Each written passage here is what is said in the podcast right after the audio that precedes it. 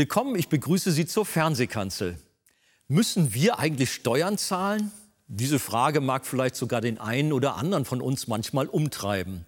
Zu Jesu Zeiten war es allerdings eine Frage mit religiöser und politischer Brisanz, mit deren Beantwortung man sich leicht Ärger einhandeln konnte. Doch genau diese Frage wurde Jesus von den Pharisäern gestellt, um ihn in die Falle zu locken. Wie wird Jesus nun darauf reagieren? Welche verblüffende Antwort er ihnen gab und was wir daraus lernen können, erfahren Sie von Pastor Christian Wegert.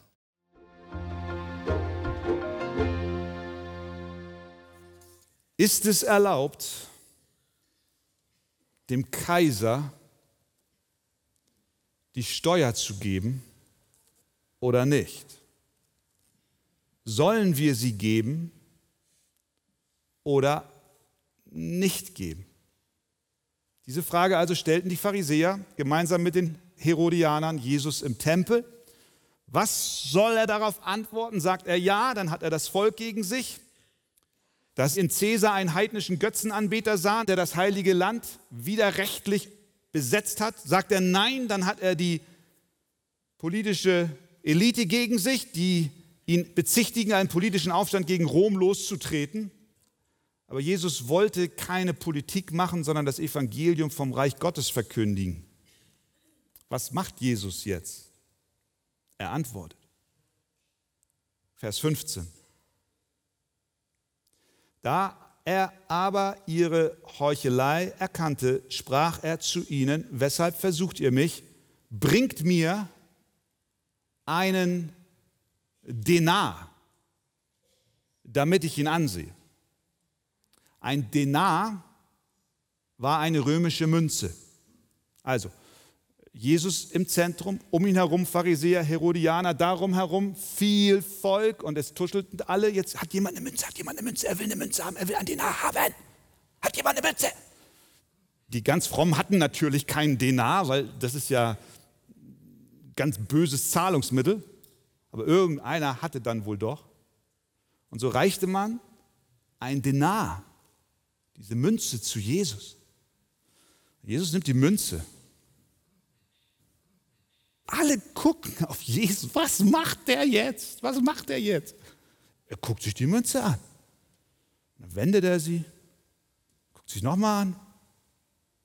Und was sagt er? Was ist das hier für ein Bild? Wer ist hier abgebildet? Wem gehört die Aufschrift auf dieser Münze? Sie sagen, das Bild ist das vom Kaiser. Und die Aufschrift ist auch seine. Auf der Münze war Kaiser Tiberius zu sehen.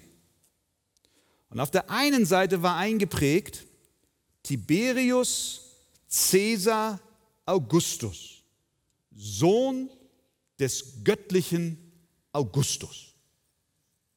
Das stand auf der Münze. Mit anderen Worten, dieser Mann galt als der Sohn eines Gottes und auf der Rückseite war er abgebildet mit einem Diadem und gekleidet wie ein hoher Priester und dort stand auf der anderen Seite eingeprägt Pontifex Maximus. Das kommt uns bekannt vor.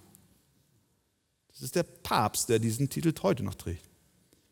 Höchster Priester auf der Rückseite der Münze.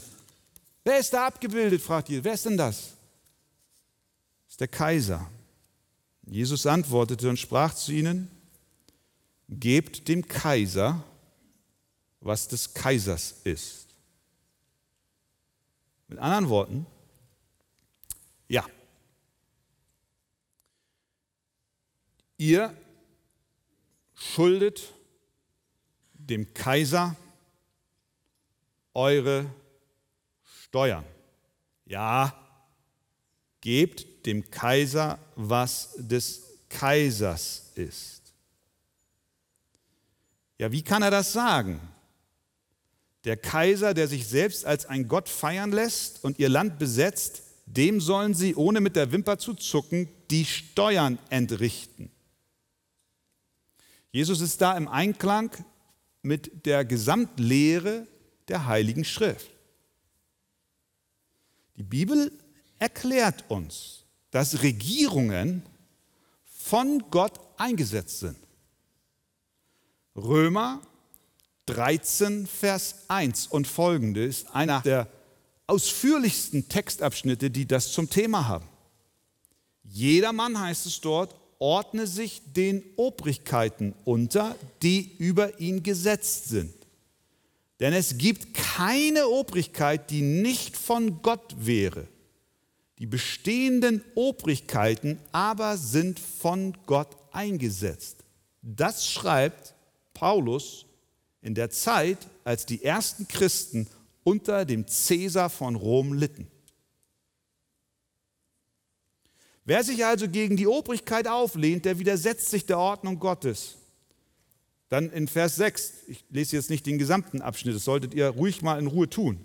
Deshalb zahlt ihr ja auch Steuern, denn sie sind Gottes Diener, die eben dazu beständig tätig sind. So gebt nun jedermann, was ihr schuldig seid, Steuer, dem die Steuer, Zoll, dem der Zoll, Furcht, dem die Furcht, Ehre, dem die Ehre gebührt. Also du sollst auch Zoll zahlen.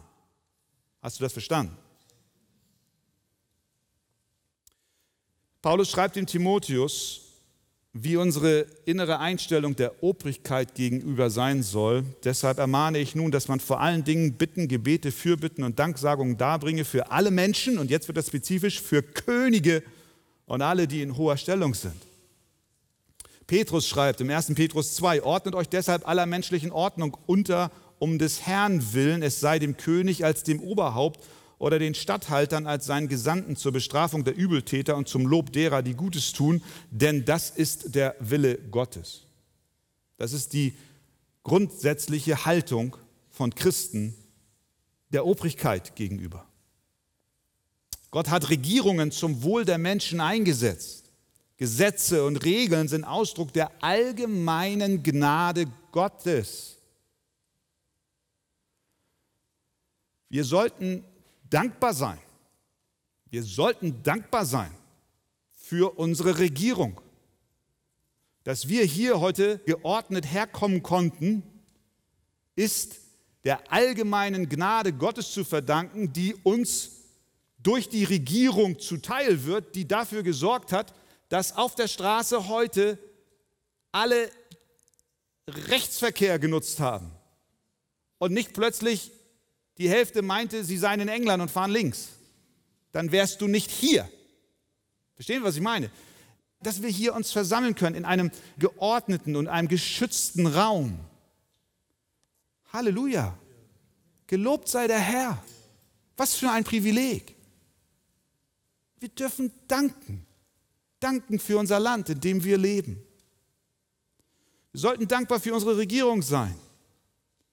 Sie baut Abwassersysteme, Frischwasserversorgung, Straßen und Brücken und Bahnen. Sie gibt uns Freiheit zum Versammeln. Regierungen sind ein Segen Gottes und das galt selbst für die Römer. Sie bauten Brücken in Israel. Sie bauten Aquädukte. Sie gaben Schutz, sorgten für den Pax Romana, dem römischen Frieden. Das kostet Geld, also zahlt Steuern. Einige gucken mich ganz groß an, als wenn das neu ist. Was sagt Jesus? Gebt dem Kaiser, was des Kaisers ist. Ja, logisch. Wir kommen da noch zu, was du jetzt denkst. Warte, warte. Gebt dem Kaiser, was des Kaisers ist. Aber Jesus ist noch nicht zu Ende. Und Gott, was Gottes ist. Mit anderen Worten, schaut euch die Münze an. Welches Bild ist dort? Das Bild von Kaiser Tiberius. Er hat diese Münze geprägt, er hat sie zu einem Zahlungsgegenstand gemacht, deswegen hat er auch Recht auf Steuern. Aber ihr Lieben, auf eurem Leben ist ein anderes Bild geprägt. Dieses Bild ist noch deutlicher als dieses des Kaisers Tiberius auf diesem Denar. Ihr tragt das Bild Gottes der euch gemacht hat. Gott schuf 1. Mose 1, 27 den Menschen nach seinem Bild oder in seinem Bild. Nach dem Bilde Gottes schuf er ihn als Mann und Frau, schuf er sie. Du bist heute hier und du bist eine deutlichere Münze als der Denar. Du hast eine Prägung, ob du willst oder nicht. Du trägst das Bild des lebendigen Gottes, weil du geschaffen worden bist in seinem Bild. Gebt dem Kaiser, was des Kaisers ist, denn hier ist sein Bild gebt Gott, was Gottes ist. Euer Leben. Haltet nicht zurück. Ihr seid nicht euer Eigentum. Ihr könnt nicht selbstbestimmt machen.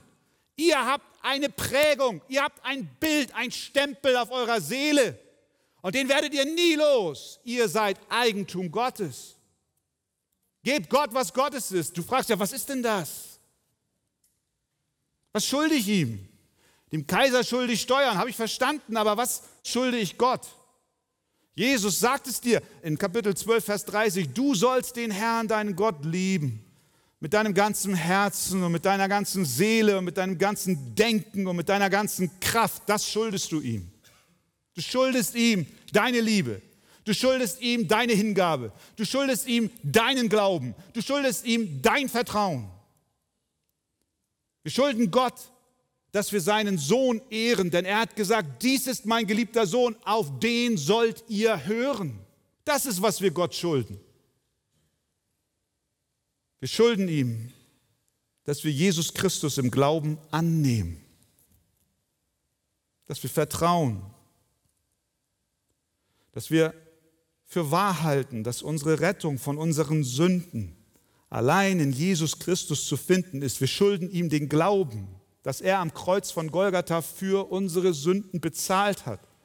Wir schulden ihm, dass wir es für wahr erachten, dass er begraben wurde und am dritten Tag auferstanden ist in Macht und dass er in den Himmel gefahren ist und dass er regiert und sitzt zur Rechten Gottes und dass er wiederkommen wird, um die Seinen zu sich zu holen und um ein ewiges Reich aufzubauen. Wir schulden ihm das. Wir schulden ihm Gehorsam, unser Leben, unser Glaube. Gebt dem Kaiser, was des Kaisers ist Gib Gott, was Gottes ist. Was lernen wir daraus? Einmal die Frage, wie reagieren wir? Die Heuchler hier reagieren wie folgt, Vers 17, letzter Satz. Und sie verwunderten sich über ihn. An anderer Stelle heißt es, sie staunten Sie staunten über ihn. Ich muss sagen, ich habe gestaunt bei der Vorbereitung. Ich dachte, Jesus, du bist fantastisch. Was für eine Weisheit. Diese Pharisäer zogen von dann und konnten es kaum fassen. Sie staunten über ihn, sie waren verwundert und ich frage mich, ob du heute nicht auch über Jesus staunst. Oder befindest du dich auch in einer unheiligen Allianz gegen ihn? Willst du ihn kritisch unter die Lupe nehmen und ihn intellektuell untersuchen? Glaubst du, du beherrschst ihn mit deinem Intellekt? Es ist genau andersrum. Er untersucht dich, nicht du ihn. Er weiß alles, er kennt dich. Du trägst die Prägung Gottes auf deiner Seele. Und deswegen hat er Anspruch an dein Leben. Was lernen wir noch? Diese Begegnung im Tempel macht deutlich, welchen Platz politische Überzeugungen im Volk Gottes einnehmen sollen. Die Frage nach der Steuer, das müssen wir verstehen. Die Frage nach der Steuer war für die Menschen damals in Israel ein hochsensibles Thema. Mit politischer Sprengkraft. Als Jesus Kind war, das war im sechsten Jahr nach Christus, führte ein Mann namens Judas einen Aufstand gegen Rom an. Der Grund waren Steuern. Die Revolte wurde niedergeschlagen und Judas getötet. In Apostelgeschichte 5,37 wird darauf Bezug genommen. Seine Anhänger nannten sich die Zeloten. Sie waren eine paramilitärische Widerstandsbewegung gegen die Römer. Das war das eine Spektrum. Und auf der anderen Seite des Spektrums waren die, die sich mit Rom arrangierten. Das waren zum Beispiel die Herodianer. Und das waren auch die Zöllner, die im Namen Roms Zölle erhoben. Wenn wir jetzt schauen, wen Jesus in seinen zwölf Jüngern alles vereint hatte, dann sehen wir das ganze politische Spektrum. Wir sehen Matthäus, den Zöllner. Und wir sehen Simon, genannt der Zelot. Lukas 6,15. Sie hatten unterschiedlichste politische Ansichten. Einer, der mit Rom paktiert und einer, der ein Aufständischer war gegen Rom. Und was passierte? Jesus Christus hat nicht Politik betrieben, sondern er hat durch das Evangelium die Menschen zusammengeführt. Wir als Gemeinde Jesu haben nicht das Mandat, Politik von der Kanzel zu machen. Und wir als Kinder Gottes in der Gemeinde sammeln uns um Christus, unseren Herrn. Und das vereinigt uns. Amen. Es ist wichtig in der Zeit, in der wir leben, in der viele politische Spannungen auch in unserer Gesellschaft zu spüren sind. Wir sind Menschen aus verschiedensten Hintergründen, aus verschiedensten Überzeugungen. Und das bedeutet nicht, dass wir alle unsere Überzeugungen an der Tür abgeben. Aber wir machen sie nicht zum Gegenstand unseres gemeinschaftlichen Lebens, sondern wir machen Christus zum Mittelpunkt unseres Seins. Amen. Amen. Amen. Was lernen wir noch? Es gibt auch Grenzen für Cäsars Ehre. Römer 13, ich habe es gelesen. Wir haben als Christen Verantwortung der Regierung gegenüber. Aber Apostelgeschichte 5, 29 macht deutlich, dass es auch Grenzen gibt. Petrus vor dem Hohen Rat sagt, man muss Gott mehr gehorchen als den Menschen. Was sollen wir dem Kaiser geben? Steuern. Was gebührt dem Kaiser nicht? Unsere Anbetung. Wir sollen Gott mehr gehorchen als den Menschen. Die ersten Christen hatten es in diesem Bereich sehr, sehr schwer. Sie lebten nicht in einer freiheitlichen Demokratie. Sie lebten im römischen Reich, das von ihnen verlangte anzuerkennen, dass Cäsar Gott ist. Aber diese ersten Christen, unsere Brüder und Schwestern im Glauben, haben sich hingestellt und haben gesagt, nein, Cäsar ist nicht der Herr. Er ist nicht Gott. Es gibt nur einen Herrn und einen Gott, Jesus Christus. Jedes Knie wird sich beugen und jede Zunge wird bekennen, dass Jesus der Herr ist. Diese ersten Christen starben in den Arenen Roms. Sie wurden von Löwen in Stücke gerissen. Ja, sie waren bereit, dem Kaiser zu geben, was des Kaisers ist, aber sie waren nicht bereit, ihm das zu geben, was Gottes ist, nämlich ihre Anbetung.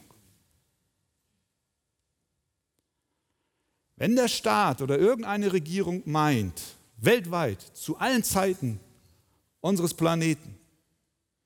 Wenn ein Staat oder eine Regierung meint, den Platz des allmächtigen Gottes einnehmen zu müssen, dann ist der Punkt erreicht, an dem Christen nicht mitmachen. Ja, wir zahlen Steuern. Ja, wir sind ehrliche Bürger. Ja, wir tun alles fürs Gemeinwohl. Aber wenn von uns verlangt wird, dass wir die Anbetung, die allein Gott gebührt, Menschen geben, dann sagen wir, nein, wir müssen Gott mehr gehorchen als den Menschen. Und bis heute, gerade jetzt, in diesem Moment, überall auf dieser Welt gibt es Geschwister im Glauben, unsere Brüder und Schwestern, die nach diesem Grundsatz leben und die sich nicht zu schade sind, dafür Nackenschläge einzustecken und sogar den Tod ins Angesicht zu schauen. Sie geben Gott, was Gottes ist. Lasst uns nicht vergessen, dass die Reiche dieser Welt gehen. Sie kommen und sie gehen. Rom ist schon lange nicht mehr da. Aber es gibt ein Reich, das wird niemals vergehen. Es ist das Reich Gottes. Offenbarung 11.15. Die Königreiche der Welt sind unserem Herrn und seinem Christus zuteil geworden und er wird herrschen von Ewigkeit zu Ewigkeit. Amen. Amen. Ist das beruhigend? Ist das beruhigend? Es ist beruhigend. Jesus herrscht von Ewigkeit zu Ewigkeit. Ihm gebührt unser Lob. Amen. Amen. Amen. Ein Ehepaar lebte in Scheidung. Die Frau befand sich bereits in einem getrennten Zimmer und sie lebte nicht mehr mit ihrem Mann zusammen, wenn auch noch unter einem Dach. Am nächsten Morgen endlich sollte Schluss sein. Aber der Mann stieß zufällig beim Fernsehen auf die Fernsehkanzel. Sie bewegte ihn sehr. Er rief seine Frau, komm doch noch einmal hier zu mir in mein Zimmer. Sie wollte eigentlich nicht, aber sie kam doch. So saßen sie beide vor der Predigt. Sie wurden berührt. Zuletzt weinten sie, umarmten sich und nahmen Jesus als ihren Retter auf. Sie versöhnten sich, die Ehe wurde heil durch den Glauben. Wir freuen uns so sehr, dass das geschehen ist. Wir sind so dankbar, dass Gott die Fernsehkanzel so gebraucht und vielen Menschen hilft.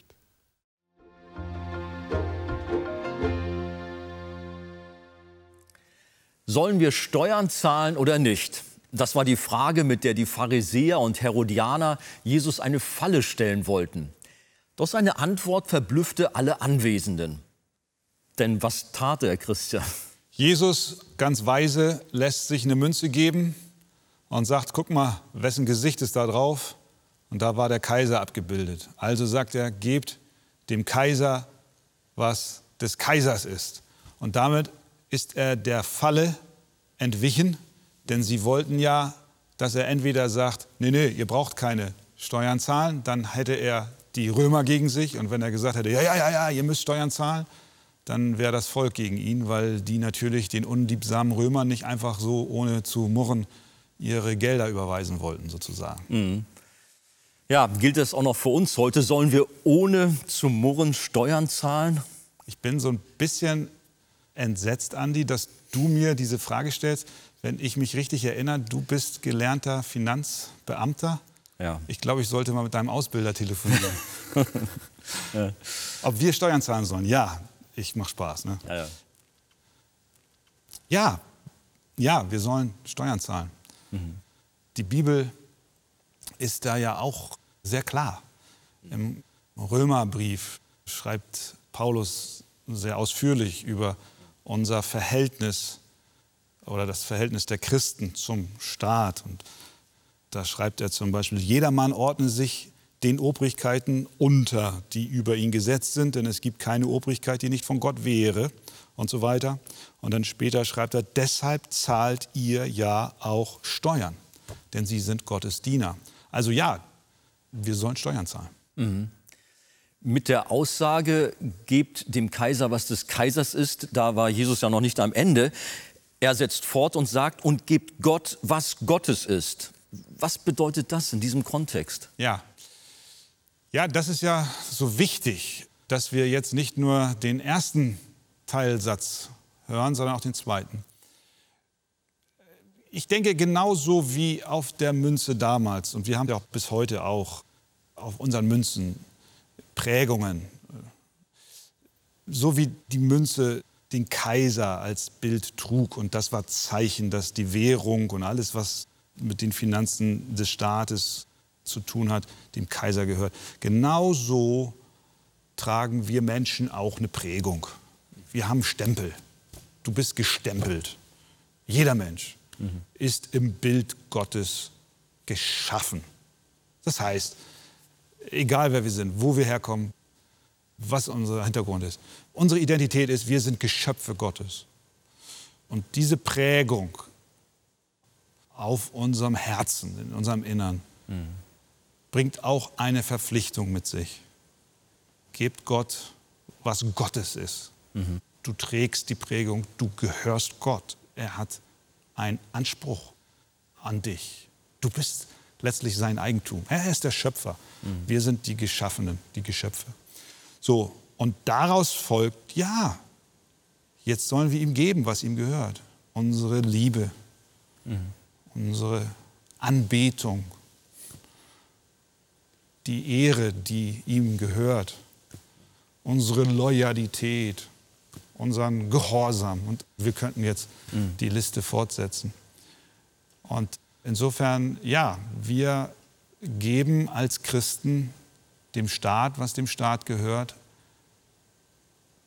Aber über allem dienen wir unserem Herrn, dessen Eigentum wir sind. Und wenn die Obrigkeit von Christen verlangt, zu tun, was gegen das Gebot Gottes ist, dann gilt, du sollst Gott mehr gehorchen als den Menschen. Mhm. Aber grundsätzlich, ja, wir zahlen Steuern, aber wir vergessen nie, wir sind Eigentum des Höchsten. Und ich glaube, das ist eine gute Marschrichtung. Ich finde das ganz weise, wie Jesus das hier handhabt. Mhm. Und es hilft uns auch in unserem Alltag.